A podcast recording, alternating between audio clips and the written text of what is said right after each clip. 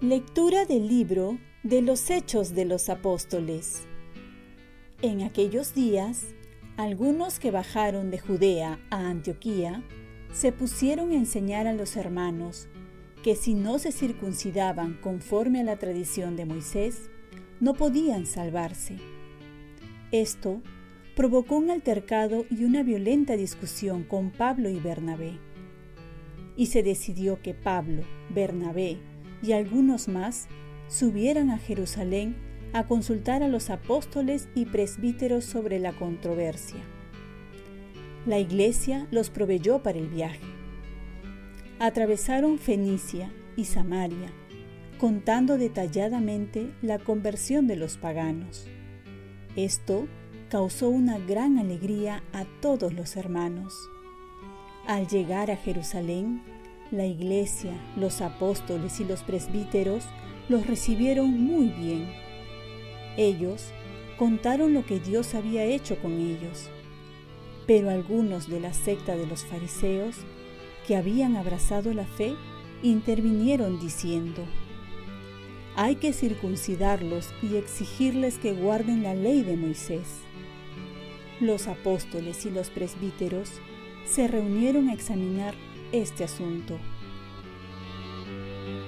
Palabra de Dios. Salmo responsorial. Vamos alegres a la casa del Señor. Qué alegría cuando me dijeron, vamos a la casa del Señor. Ya están pisando nuestros pies tus umbrales, Jerusalén. Vamos alegres a la casa del Señor. Allá suben las tribus, las tribus del Señor, según la costumbre de Israel, a celebrar el nombre del Señor. En ella están los tribunales de justicia, en el palacio de David. Vamos alegres a la casa del Señor. Lectura del Santo Evangelio según San Juan.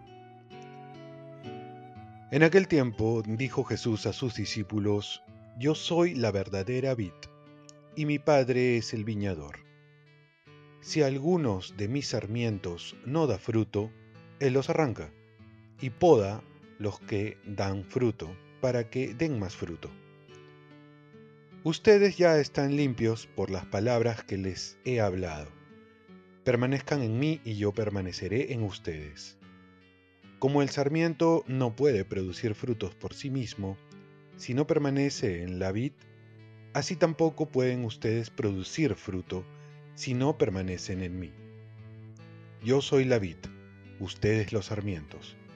El que permanece en mí y yo en él, ese da fruto abundante. Porque sin mí no pueden hacer nada. El que no permanece en mí lo tiran fuera como sarmientos secos. Luego los recogen y los echan al fuego y arden. Si permanecen en mí y mis palabras permanecen en ustedes, pidan lo que quieran y se les dará. Con esto recibe gloria mi Padre, con que ustedes den fruto abundante. Así serán discípulos míos. Palabra del Señor paz y bien. Una vida con frutos es una vida con sentido. Vemos en el Evangelio la necesidad que tenemos de Jesús. Como el fruto necesita de la planta, así necesitamos de Dios. No hay fruto si se desprende de la rama. Así de imposible es cuando queremos cambiar profundamente nuestras vidas únicamente con nuestras propias fuerzas. Cuando queremos ser felices de verdad sin acercarnos a Dios. Cuando queremos ver frutos de humildad, paciencia, si no estamos unidos a Cristo. Ya lo dijo San Agustín, nos hiciste Señor para ti y nuestro corazón está inquieto hasta llegar a ti.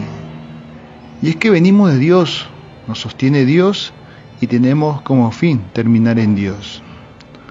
Hoy por hoy se quiere negar esta verdad y queremos reemplazar nuestra relación con Dios con la relación con uno mismo, con los amigos, con la familia, con el trabajo, con las fiestas y tantas sensaciones más que no llenan el corazón. Dejar de buscar a Dios para buscar satisfacciones que no llenan el alma. Jesús ha sido claro. El que permanece en mí, yo permanezco en él. Ese da fruto abundante, porque sin mí no pueden hacer nada. Y la invitación de Jesús es permanecer en él. Si es así, tendremos frutos abundantes. Estos son los frutos del Espíritu Santo. Se nos dará lo que pedimos, también dice el Evangelio, siempre que sea su voluntad. Daremos gloria a Dios y seremos verdaderos discípulos. Nos debemos preguntar, ¿qué frutos estamos dando en nuestra vida? Una vida sin frutos es una vida sin sentido, una vida aparente, engañosa. Por ello, el fruto da sentido da sabor, da esperanza. Y esto quiere ver Jesús en nuestra vida. Por ello nos invita a permanecer en Él, entregándole no una parte de nuestra vida, sino toda nuestra vida para que los frutos sean posibles. Oremos. Virgen María, ayúdame a que mi vida dé muchos frutos de caridad, misericordia, comprensión, templanza, sabiduría permaneciendo en Cristo. Ofrezcamos nuestro día. Dios Padre nuestro, yo te ofrezco toda mi jornada en unión con el corazón de tu Hijo Jesucristo, que siga ofreciéndose a ti en la Eucaristía para la salvación del mundo. Que el Espíritu Santo sea mi guía y mi fuerza en este día, para ser testigo de tu amor. Con María, la Madre del Señor y de la Iglesia, te pido por las intenciones del Papa. Con San José Obrero, te encomiendo mi trabajo y mis actividades de hoy, para que se haga en mí tu voluntad.